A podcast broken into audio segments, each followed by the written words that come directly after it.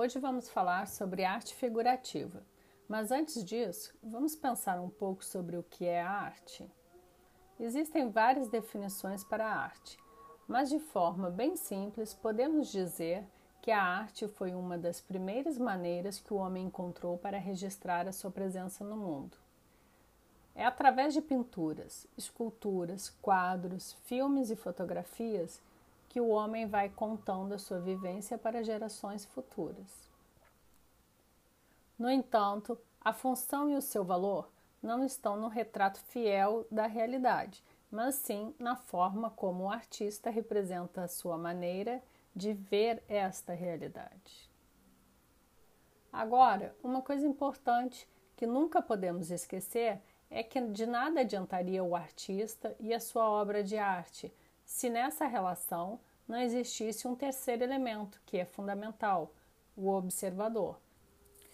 O observador é aquela pessoa que, com a sua sensibilidade, vai captar o contexto em que o artista produziu a obra, a mensagem que este artista queria passar para seus espectadores e fazer uma relação com o seu próprio contexto, para que essa obra faça sentido em sua vida. Traduzindo, não faria sentido um artista e uma obra de arte se a pessoa que assistisse essa obra não conseguisse, depois de observá-la e refletir um pouco, fazer um link com a sua própria vida, não é mesmo? Agora, para começar a entender um pouco mais sobre isso, vamos dividir a arte em três funções. A primeira função é a função pragmática ou utilitária que é aquela onde o objeto artístico não possui valor em si mesmo, mas sim na sua utilidade. Nesta arte, não importa se a obra tem ou não qualidade estética. Aquela que estudamos no episódio anterior, lembra? Então, aqui o importante é que ela cumpra a sua finalidade. Depois disso, temos a segunda função, que é a função naturalista. Nesta função, o artista tenta ser o mais fiel possível da realidade, tentando representar a sua arte de forma natural. E neste momento temos a importância da perfeição técnica. Já na função formalista, o artista tem maior liberdade de criação, pois nessa função a importância está na forma de apresentação da obra e os seus significados. Traduzindo, Neste último tipo de arte, o importante é como os elementos que compõem a imagem vão se organizar e transmitir melhor as ideias e as emoções do artista.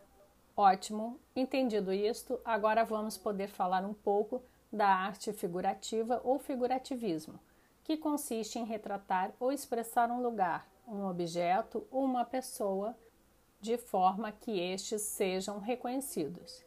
Assim, a arte figurativa é aquela em que o artista se preocupa em representar imagens que possamos identificar e, ao mesmo tempo, façam parte da nossa realidade, como os objetos, as pessoas, os animais e a natureza.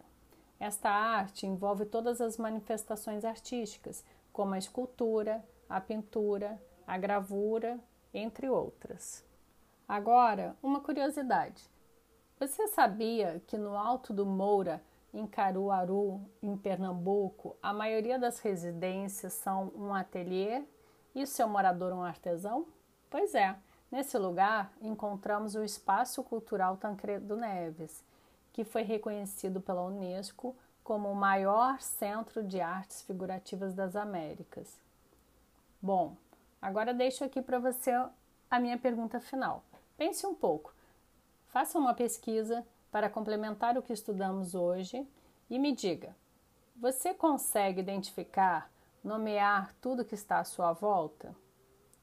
Se você fosse um artista, o que iria representar para as futuras gerações? Então, agora mistura tudo e até o próximo!